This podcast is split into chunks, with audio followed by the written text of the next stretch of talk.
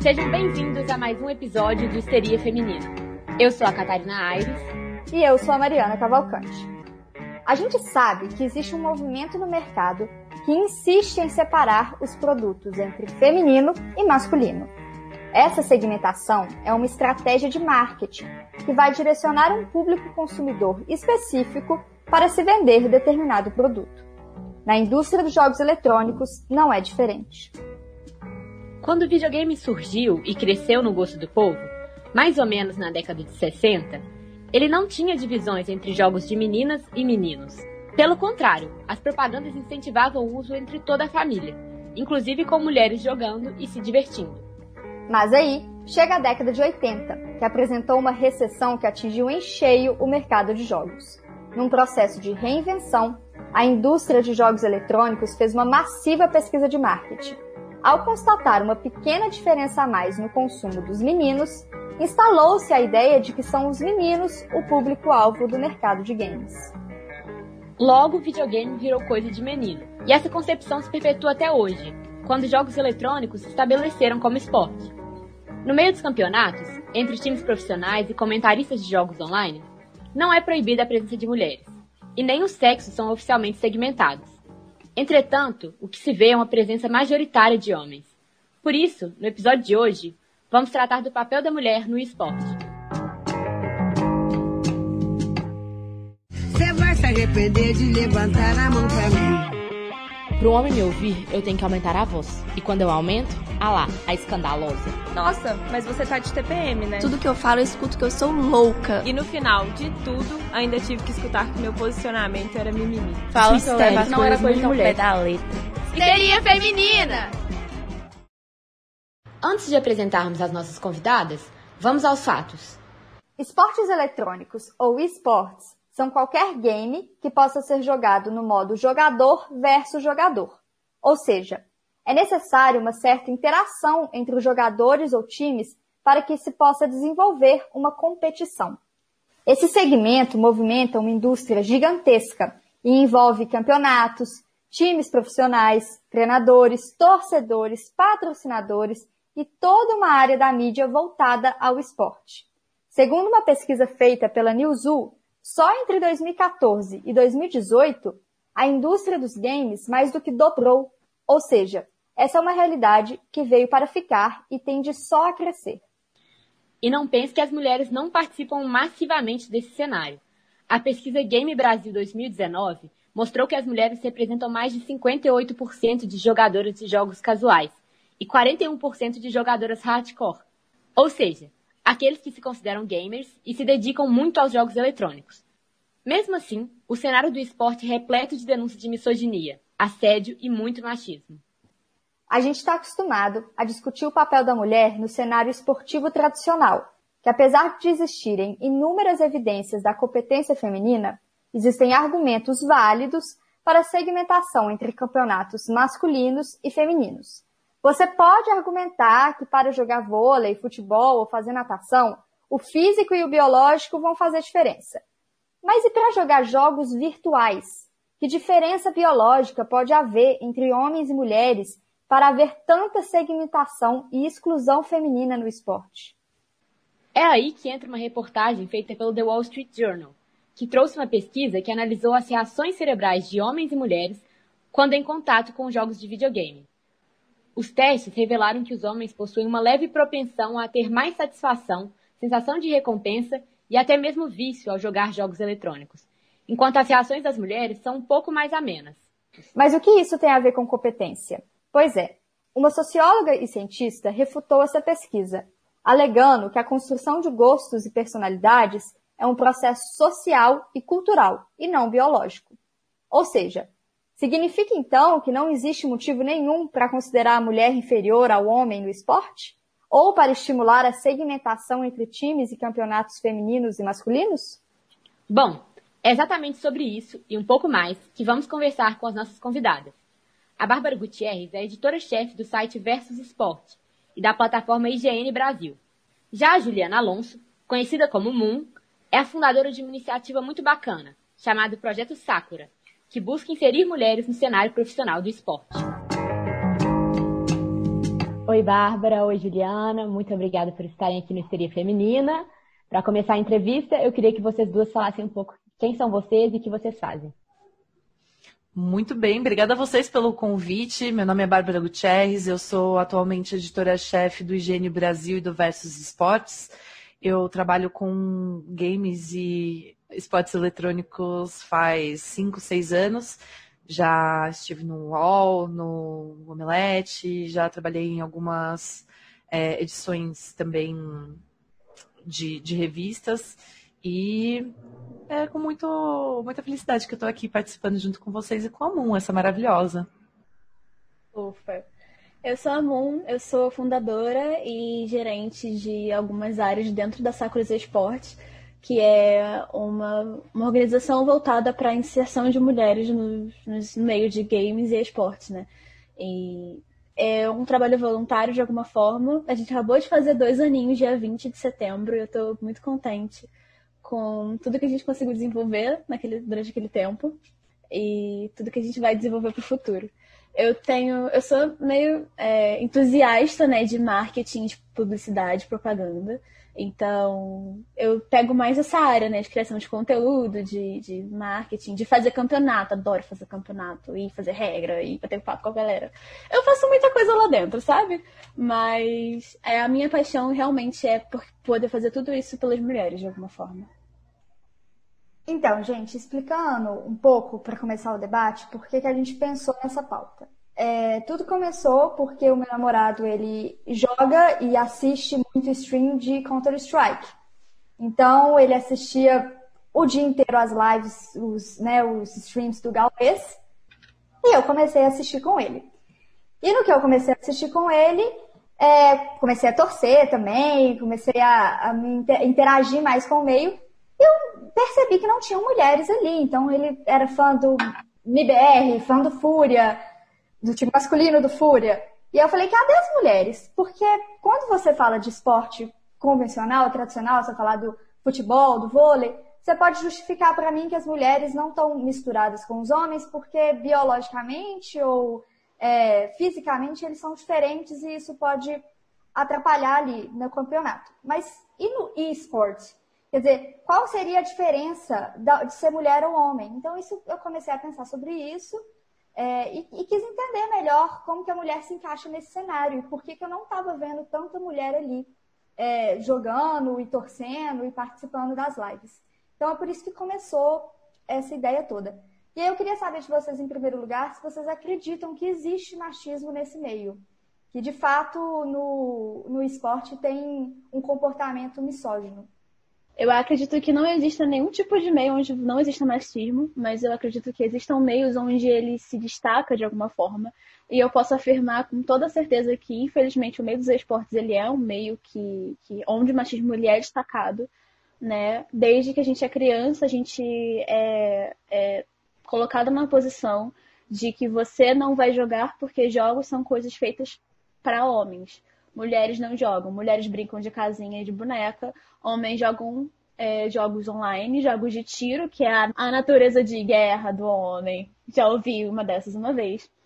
E você não é capaz de, de fazer isso, sabe? E quando você cresce, depois que você já passou por toda essa, essa construção do conceito na tua vida, você cresce e você entra na indústria, assim como eu e a Bárbara entramos em algum momento, você olha para toda aquela aquele, todo aquele local e você vê que aquilo é um local construído de homens, por homens para homens, pensando unicamente no prazer e, e no, na satisfação dos homens, sabe? E quando algo é feito para mulheres, hoje em dia um pouco menos, mas assim, sete anos atrás, por exemplo, quando eu comecei a jogar LOL, quando alguma coisa era feita para mulheres, ela não era feita por mulheres para mulheres. Você não tinha uma pergunta, você não fazia um, uma constatação assim, tipo, o que, que você, como público feminino, gostaria de receber da gente? Como você se sentiria representada? Como você se sentiria abraçada por isso? Não, eles olhavam para o público feminino, que na, na imaginação deles era uma coisa minúscula, não existia de fato. E falavam, tipo, bom, vou fazer isso aqui por você e você tem que ficar felizona, né? Aí no final você tinha uma boneca mulher fortona, maravilhosa, cheia de poderzinho, hipersexualizada. Então, é, é, impossível você dizer que não existe machismo nos esportes, desde, desde quem faz o jogo até quem assiste o jogo e quem joga o jogo e, todos os ambientes possíveis. É, é um, tá permeado de machismo. É, a gente tem uma, como a Moon muito bem colocou, é, o que eu vou, o comentário que eu vou dar só vai adicionar o que ela muito bem pontuou. A gente está basicamente dentro do mercado de games em um microcosmo da sociedade. Então, se a sociedade em si ela já é machista, não tem como a gente necessariamente fazer essa separação, né? Então, a gente acaba enfrentando esse tipo de problema, assim como outras indústrias do próprio entretenimento, como no caso de Hollywood, teve o Me Too, né, com diversas uh, denúncias de assédio. E, e, isso acaba sendo muito mais forte dentro do mercado de games, como o Amun também levantou, porque nós tivemos toda uma construção social ao redor disso que não só envolve os games, mas que se a gente for olhar lá atrás, ela envolve o entretenimento como um todo. Né? De que o entretenimento ele foi é, baseado muito para o gosto masculino por causa de uh, daquela coisa super antiga de que o homem ele era o provedor da casa, do lar, ele trabalhava enquanto sua mulher ficava em casa cuidando dos filhos e, portanto, quando ele chegava, ele tinha um momento de lazer dele, era a hora dele assistir a TV, de ouvir a, a, ao rádio, né? Enfim, e isso também foi levado de certa maneira para os games. A gente teve uma construção social muito nervosa nisso também, é, em relação à publicidade, marketing, e propaganda que foi instaurado principalmente nos anos 80 e 90, que mudaram a maneira como a própria indústria retratava o público-alvo de videogames. Antes, a gente tinha justamente é, diversas publicidades e propagandas que mostravam como o console, o videogame, era algo positivo para a família. Por quê? Era uma tecnologia nova e era uma época em que as pessoas ainda tinham receio de novas coisas, né? Poxa, como assim eu vou comprar isso daqui para minha casa, mas será que vai fazer bem para mim e para minha família? Então, inicialmente, a propaganda que foi instaurada dentro do mercado de games, ela era muito bacana e muito inclusiva até mesmo. Né? É óbvio que faltou muito de representatividade de pessoas pretas, enfim, mas para a família em geral, a gente via ali uma família de um homem, uma mulher, todos brancos, infelizmente, né? Mas ainda assim tinha a mulher ali retratada como uma, uma mãe, como uma filha mais nova, junto com todo mundo naquele ambiente familiar. Posteriormente, depois de todo um recesso, né, por assim dizer, é, uma queda na, na economia dos games, a indústria percebeu que deveria mudar a estratégia de marketing deles. E foi aí que eles começaram a investir pesado em propagandas que retratavam um menino sozinho uh, no quarto escuro jogando, né? E, e, e, até mesmo publicidades que eram tanto quanto tóxicas, que falavam muito, é, seja o melhor, mate todos ao seu redor, mostre que você é incrível. E, cara, é muito doido ver como até hoje a gente tem isso perpetuado no imaginário é, popular, porque as pessoas ainda falam, ah, mas jogos, você é uma menina, isso é para menino. Ou então, quando um homem mais velho está jogando, ah, mas por que, que você está jogando? Isso é coisa de criança. Então, tudo isso ao redor, isso sem falar na questão de tipo, ah, quando uma menina ela chega de, da, da escola, ela tem que ajudar a mãe a fazer a comida, tem que ajudar a cuidar do irmãozinho, tem que lavar a louça, enfim. E o menino pode voltar e pode jogar o dia todo, né? São, são várias coisas que acabam moldando esse cenário que a gente tem atualmente. É, isso é muito verdade. Eu estava falando com a Moon é, eu não sou desse meio dos jogos, mas eu joguei um pouco na minha vida World of Warcraft. E sempre gostei de videogame de console, então, principalmente Mario, Mario Kart, é, Super Mario Bros., sempre joguei. E quando eu era mais jovem, eu jogava World of Warcraft, eu era muito novinha, eu gostava de jogar com meu irmão. Inclusive, joguei outros jogos com ele, Minecraft, é, Tibia, jogava isso. Mas eu tinha vergonha de contar na escola que eu jogava esses jogos. Eu tinha vergonha, eu não queria contar. Então eu nunca tive amiguinhos para jogar comigo, eu jogava só com meu irmão. E quando eu tinha uns 12 ou 13 anos, eu tive um amigo que descobriu que eu jogava World of Warcraft. E ele me enchia o saco, porque ele falava, vai, mas você é muito noob. Tipo assim, ele entrava no meu perfil, na minha personagem, para ver o que, que eu, as armaduras que eu tava usando, os poderes que eu escolhia, para poder me criticar. E realmente eu não era uma jogadora muito boa, mas eu tinha 12 anos, eu jogava ali de vez em quando. Só a gamer tag na cara. A carteirinha gamer. e aí, inclusive agora, é, meu namorado me deu um presente, foi inter... eu achei interessante que ele me disse, que ele falou assim, ah, vou te dar um presente de um lado seu que você tem vergonha de falar. Eu falei assim, o que é? Aí ele me deu uma blusinha da Peach, do Mario. Oh. E exatamente por isso, tipo assim, e aí eu fiquei pensando, realmente, eu sempre tive vergonha de falar isso, eu sempre tive vergonha de falar que eu jogava, exatamente porque eu sabia que o pessoal enchia meu saco, porque eu não jogo muito, porque eu não entendo direito, então era melhor eu ficar calada. E é, isso é um fato, as pessoas enchem o saco da menina, porque se você joga, você é menina. É, então, realmente, experimentei um pouquinho isso. Mari, puxando aqui a corda numa coisa que você falou, é, a gente estava discutindo um pouco agora que o, o esporte se profissionalizou mesmo, a gente estava pensando nessa questão de que antigamente, no início dos anos 2000, a imagem que se tinha, que se construía principalmente no, no núcleo familiar a respeito dos videogames, era uma imagem que, como se fosse um mau hábito. Ah, não fica muito tempo, isso é um vício, não fica. Não, não deixe sua criança ficar tanto tempo nesse ambiente, não deixe sua criança ficar tanto tempo nos games. E agora a gente vê um mercado, a gente vê a profissionalização do esporte.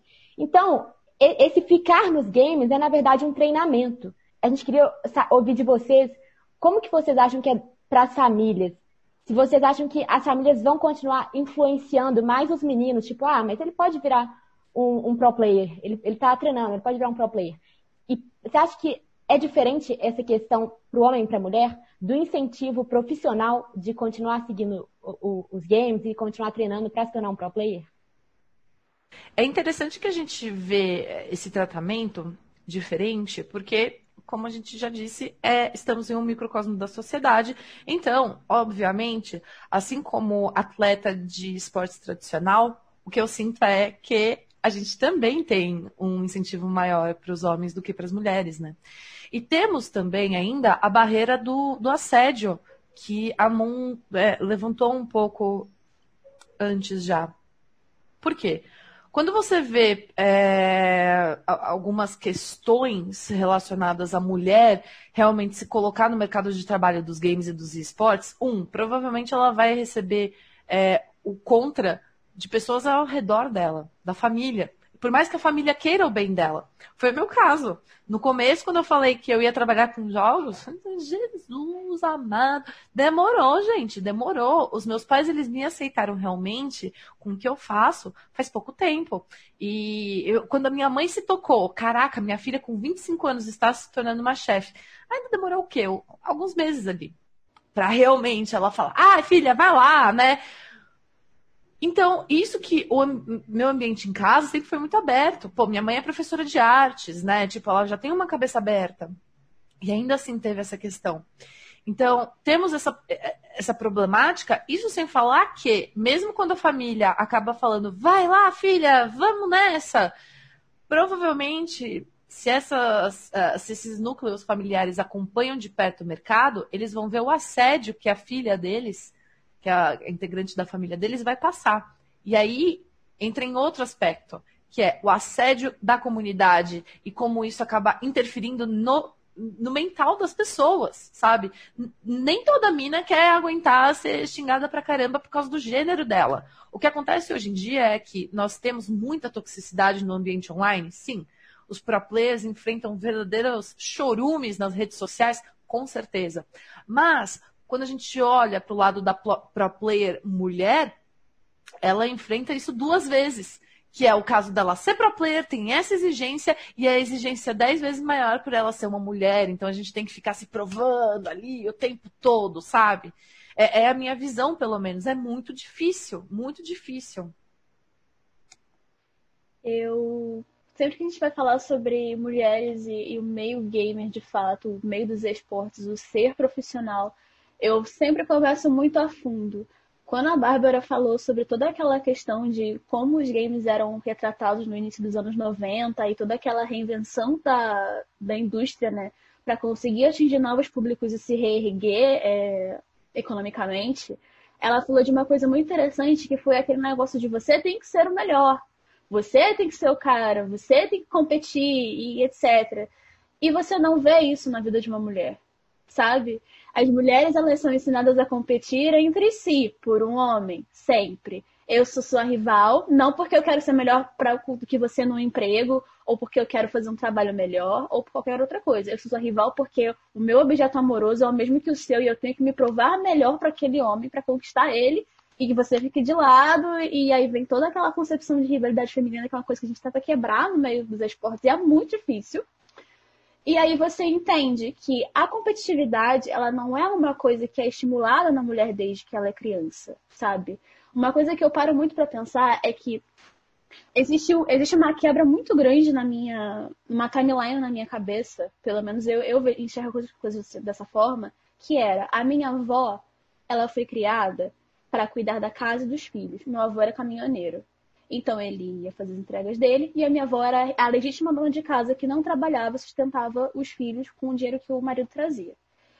A minha mãe, ela foi criada para que ela tivesse uma família, mas que ela soubesse lidar com a família dela e com o trabalho. Aí já entra a questão da dupla jornada, que já foi uma quebra. A minha geração, ela é criada e ela foi criada para ser mulheres que estudam e que conquistam coisas e conquistam locais de trabalho por meio do estudo. Então você tem mulheres de 25 anos que são chefes, o que eu acho que é uma coisa realmente admirável. Pessoas que, mulheres cientistas e mulheres que, que vão para simpósios fora do país. E eu acho isso totalmente admirável. Mas você nunca, nesse, nesses três, nesses três, nessas três etapas, né? Essas três gerações que estão tão próximas e tão distantes de alguma forma, é, é, socialmente falando, você não vê um momento em que as mulheres elas foram tratadas como os homens nessa questão de você ser competitivo. Eu nunca fui como eu posso dizer, estimulada a querer competir num esporte, por exemplo. Meu pai sempre falou para mim: você vai estudar e eu vou te dar condições de estudar para que você seja, para que você tenha a oportunidade de estudo que eu não tive e que você possa crescer e conseguir trabalhar num bom local e ter um, um engenheiro ok e conseguir viver a sua vida sem se preocupar necessariamente com se você vai ter dinheiro para pagar a sua comida no final do mês. Então é uma coisa que muitas pessoas passam hoje em dia. Mas aí eu entrei nos meus 13, 14 anos, que foi quando eu comecei o meu curso técnico, que eu, eu estudei minha FRJ e sou formada para trabalhar. A minha formação ela foi uma formação para trabalhar, ela não foi uma formação para eu entrar e fazer um Enem e, e etc. A minha formação ela foi uma formação para trabalhar. E na mesma época que eu entrei no, na minha formação, eu comecei a conhecer os esportes e eu pensei, eu quero fazer isso para minha vida, sabe? E eu quero ser pro player. Eu estudava de 7 da manhã e 5 da tarde. Eu não consegui ser pro player porque eu não tive a oportunidade de chegar em casa e conseguir me dedicar àquilo. Porque se eu chegasse pro meu pai e falasse, pai, eu quero sair do ensino médio, fazer um, um enseja, conseguir o meu diploma e passar um ano da minha vida me dedicando aos esportes e ao que eu quero de verdade, que é ser pro player, como meu namorado fez, porque ele teve exatamente o mesmo trajeto que eu, só que ele chegou uma hora e falou assim, não quero fazer isso, quero tentar. E os pais dele falaram, ok, tente. Meu pai falou, meu pai nunca ia, ia permitir. Porque na cabeça dele eu tinha que estudar naquele momento, sabe? Então eu saí da imposição de ser uma dona de casa e ter filhos e agradar meu marido para a posição de estudar e ter um, etc. Acho que deu para compreender. E aí você chega no passo 2. Ok, quero ser pro player. Eu chego em casa do, da minha escola, do meu colégio, e eu tenho que fazer todas as tarefas de casa antes de jogar. E aí me sobra uma hora por dia para treinar.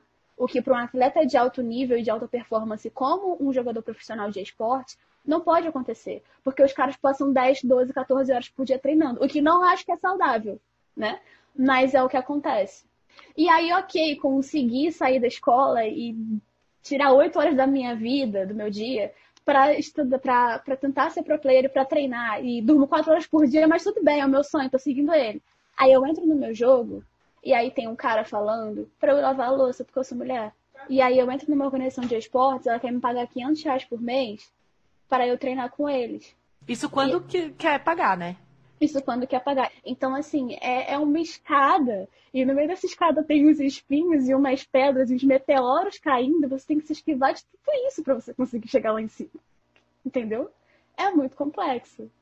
É, é muito complicado. Nisso tudo que vocês disseram, eu tenho aqui um monte de pergunta que já dava para fazer, mas acho que a primeira que vem aqui na minha cabeça é se vocês acham que as mulheres, um dos motivos da gente não ter talvez essa presença feminina tão grande é, entre pro players é se as mulheres não se sentiriam mais confortáveis em jogar jogos offline ou jogos como, por exemplo, eu jogava no World of Warcraft, que apesar de ser online, eu podia jogar sozinha, não preciso desse multiplayer, né, jogador contra jogador, não preciso interagir. Será que não é por causa disso? Vocês acham que isso influencia?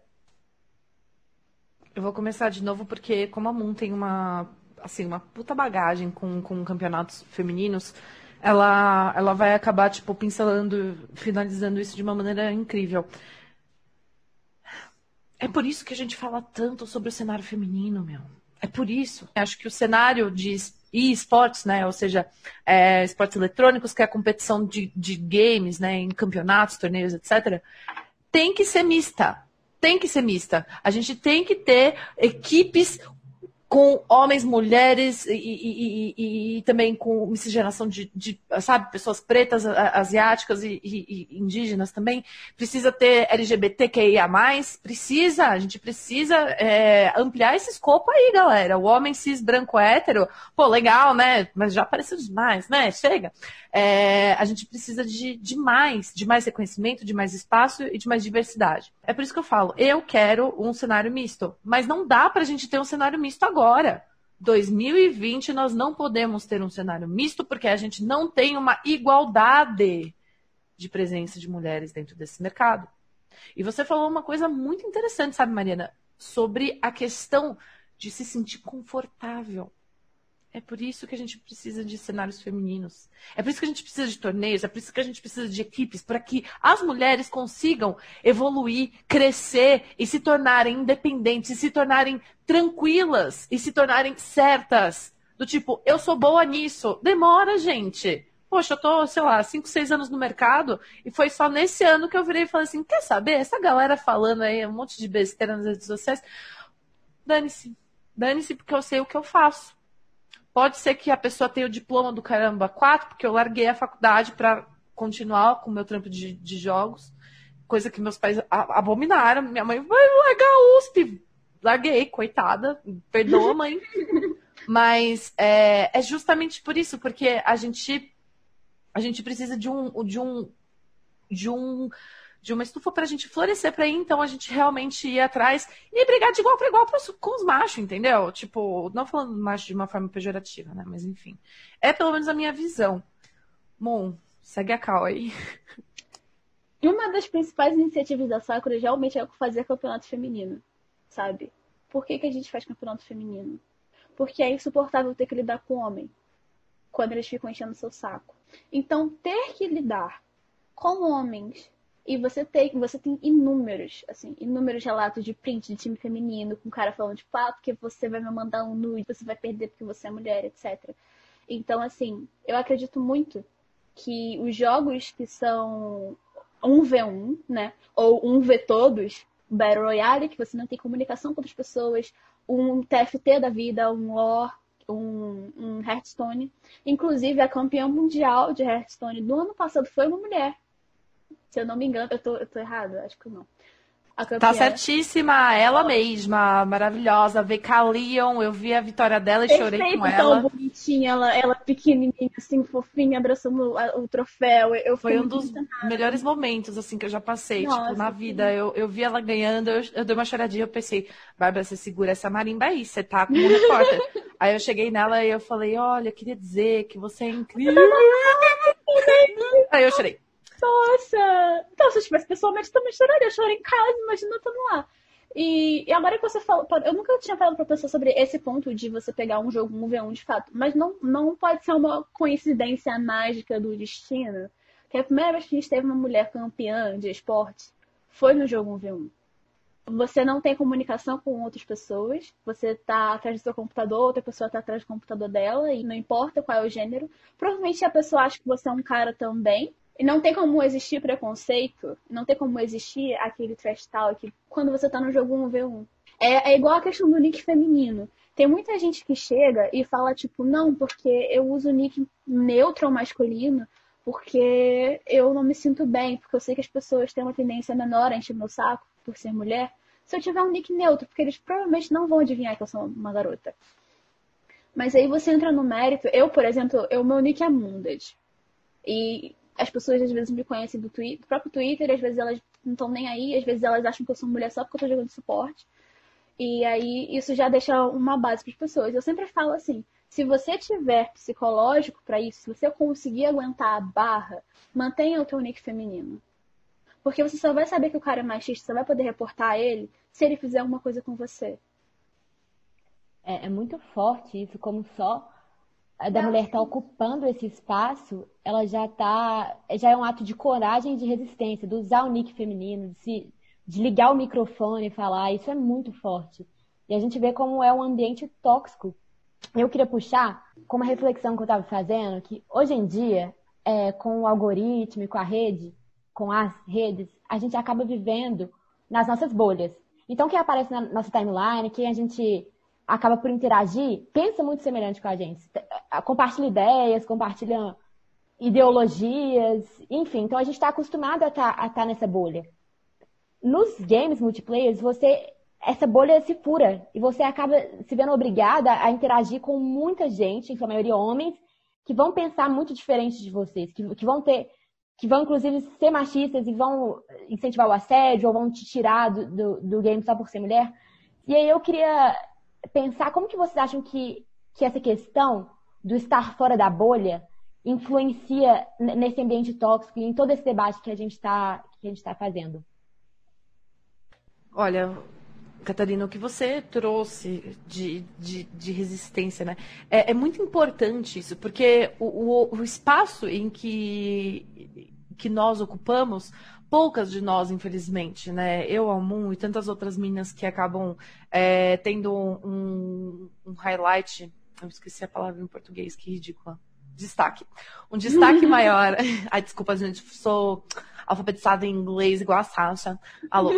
É, é, só da gente ocupar e estar aqui, seja em cargo de liderança ou não, só de ter essa visibilidade é um ato de resistência só da gente respirar é um ato de resistência, cara. E isso é muito doido, porque é, o que a Moon trouxe de nick feminino é muito interessante também, porque mesmo outras jogadoras que não estejam no lado profissional, que não estejam na mídia, que não estejam fazendo campeonato, que não esteja, enfim, que não seja uma pro player, né? Até mesmo essas minas que jogam no lado casual, ou seja, uma pessoa, uma mulher, uma menina, uma jovem, enfim, que seja, que está cansada, que trabalha, chegou em casa e quer jogar aquela partidinha de boa, tranquila.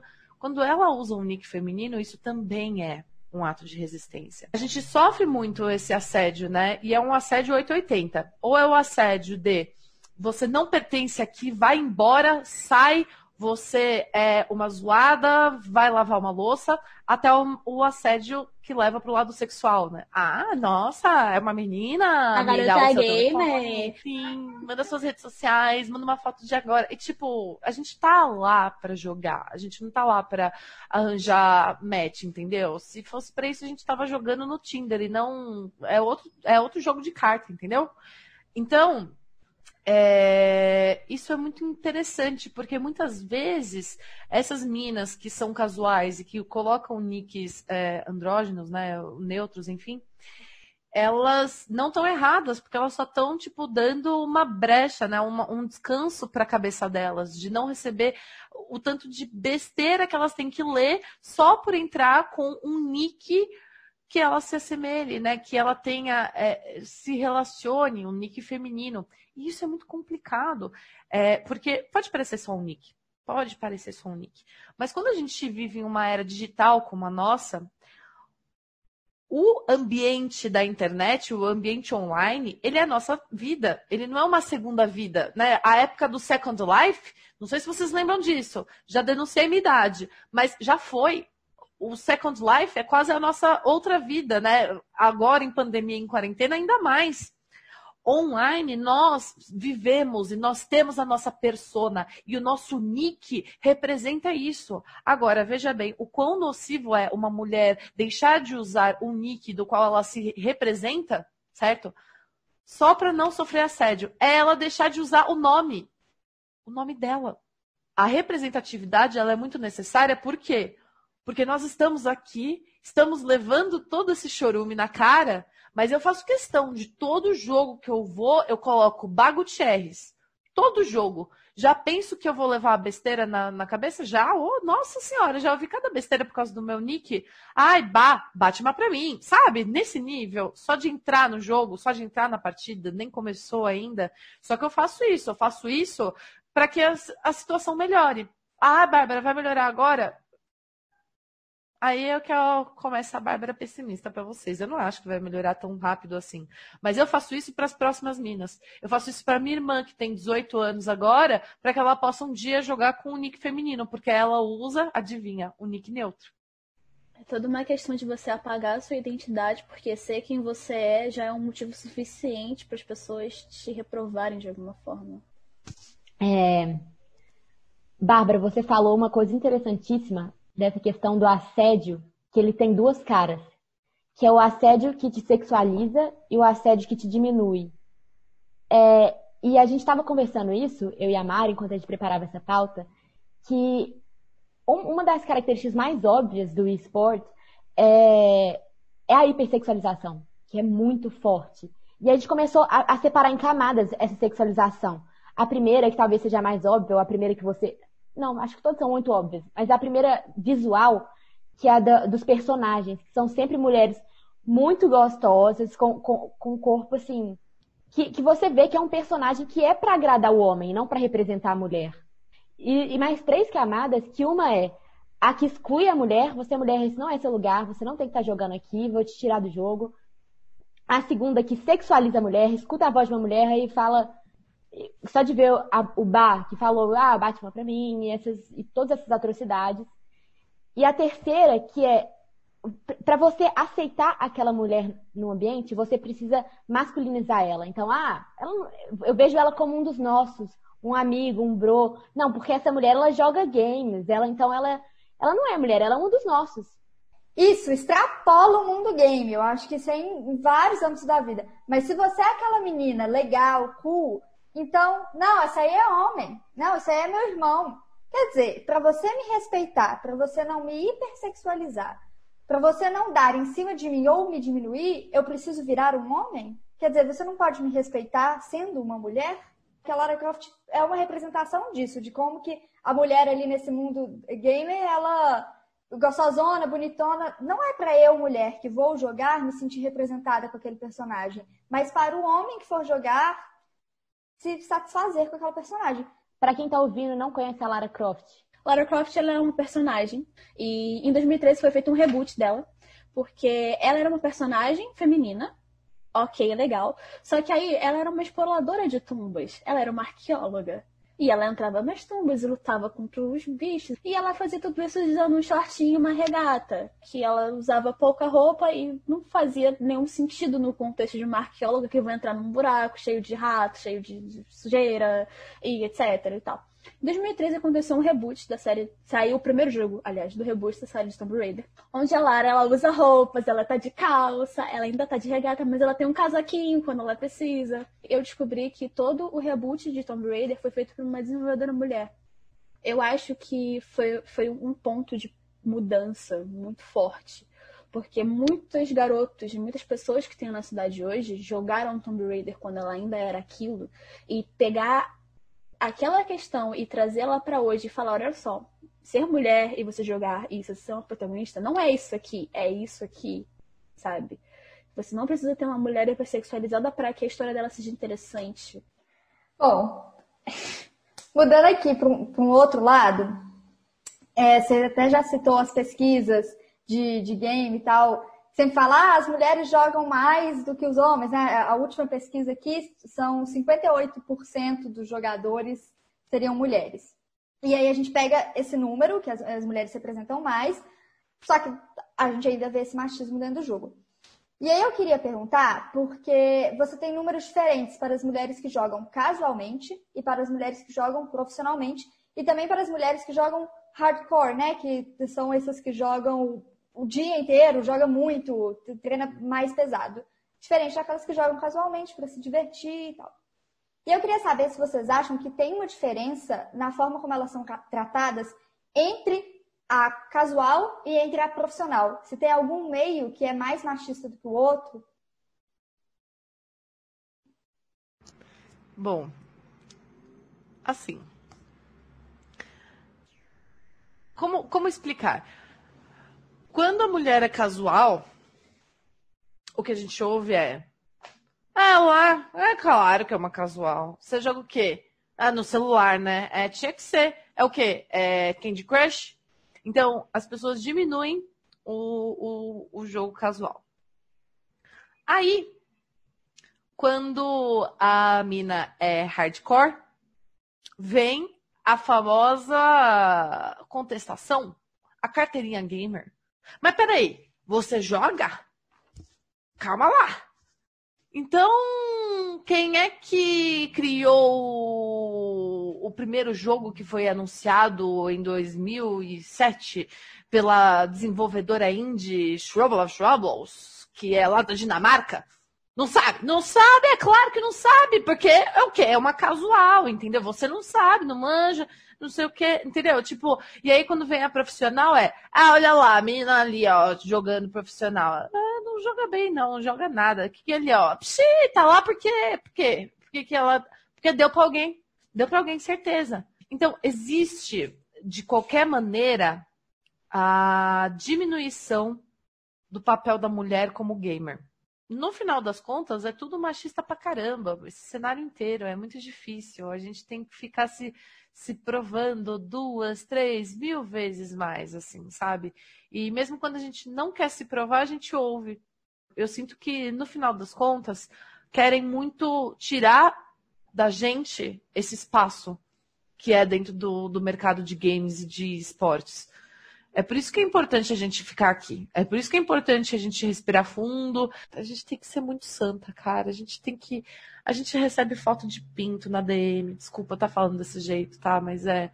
A gente recebe foto de pau na DM o tempo todo, porque os, os caras não aguentam, não aguentam.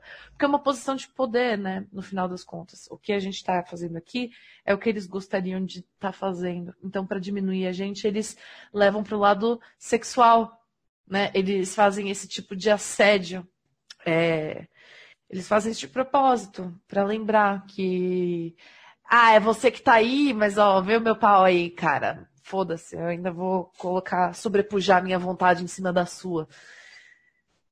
Eu não queria ser tão negativa, mas é verdade. Desculpa.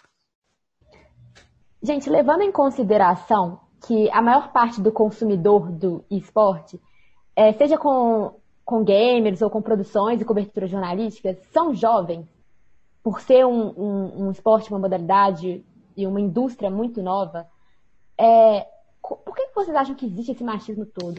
Porque quando eu penso, teria tudo para ser uma modalidade muito progressista. Quem nasceu agora já, já nasceu com esses, com esses pensamentos tão mais jovens, tão mais evoluídos, de ah, igualdade de gênero, e, e tantos outros, não deveria ser um, uma área tão tóxica, com tanto preconceito, tanta discriminação. O que, que vocês acham dessa questão geracional relacionada a isso? Assim, se a gente for pensar por questão de geração, fica meio complicado de defender, né? Porque se a gente for observar bem o mundo, tá voltando o quê? movimento neonazi, né? Tipo, alt-right aí. Então... E o nosso futuro está muito parecido com o passado mesmo. É, é muito foda isso, porque o que que acontece? As pessoas que pessoas que, que, que, deveriam estar junto com a gente fazendo, né, tipo, lutando pelas coisas, elas não estão interessadas, porque são pessoas que sempre tiveram privilégio e que não acham que existe qualquer tipo de necessidade de mudar as coisas como elas estão. Então é por isso que a gente está vendo aí tanto o movimento alt-right, movimento neonazi, tanto movimento machista, retrógrado, entendeu? Porque são pessoas que o quê? Gente que não viveu a ditadura e que pede a volta da ditadura, entendeu? Tipo, é muito complicado. Então, assim, é muito fácil você colocar a culpa na mudança do mundo de como ele tá. Então, para homens brancos, cis e héteros, para eles colocarem a culpa de tipo, é, mas também tá tudo essa bagunça, os antigos, ah, os antigos ensinamentos da família, a tradição e esse tipo de coisa é, é, é muito é muito forte dentro da, dessa parcela jovem. E eu, assim, eu não sei se vocês viram, né? Grande parte do eleitorado de Bolsonaro é gamer. Inclusive, então... 04.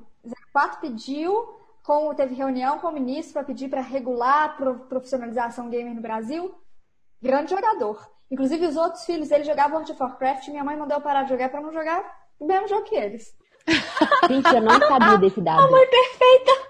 É muito complicado, gente. Eu não sei nem o que dizer, apenas sentir, porque o público que a gente está falando diretamente é um público retrógrado, é um público machista, é um público que acha que mulher é fraquejada. Entendeu? Fico puta com isso, desculpa. Aqui no Brasil é isso, entendeu? Tipo, e se a gente for olhar lá para os Estados Unidos, é a mesma coisa, sabe? Tipo, o porquê, tem todas essas questões dos anos 80 e 90, a, a, esse, esse, conceito né, do homem, do menino que é o jogador e o jogador tóxico que é a publicidade e propaganda acabou instaurando dentro da sociedade em geral.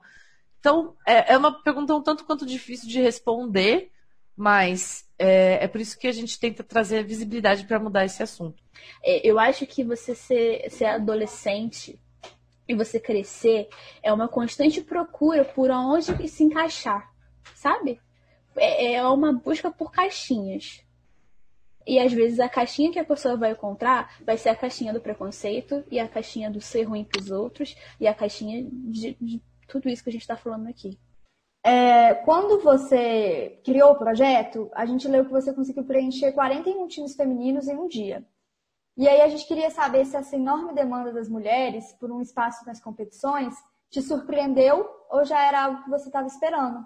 E também entender como que você conseguiu reunir essa, como você conseguiu o contato de tanta mulher para conseguir formar esses times.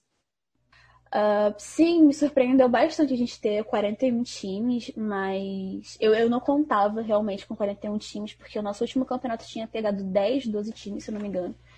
E foi uma surpresa muito boa. Foi muito, foi muito bom para mostrar que, que é uma das maiores uma das maiores questões que existem é de você falar que mulher não, não tem mulher no cenário competitivo porque não tem interesse, né? E aí eu te dou 210 garotas para você ver aqui que tem interesse sabe? Existe um interesse. Então, assim, foi, foi uma coisa realmente surpreendente.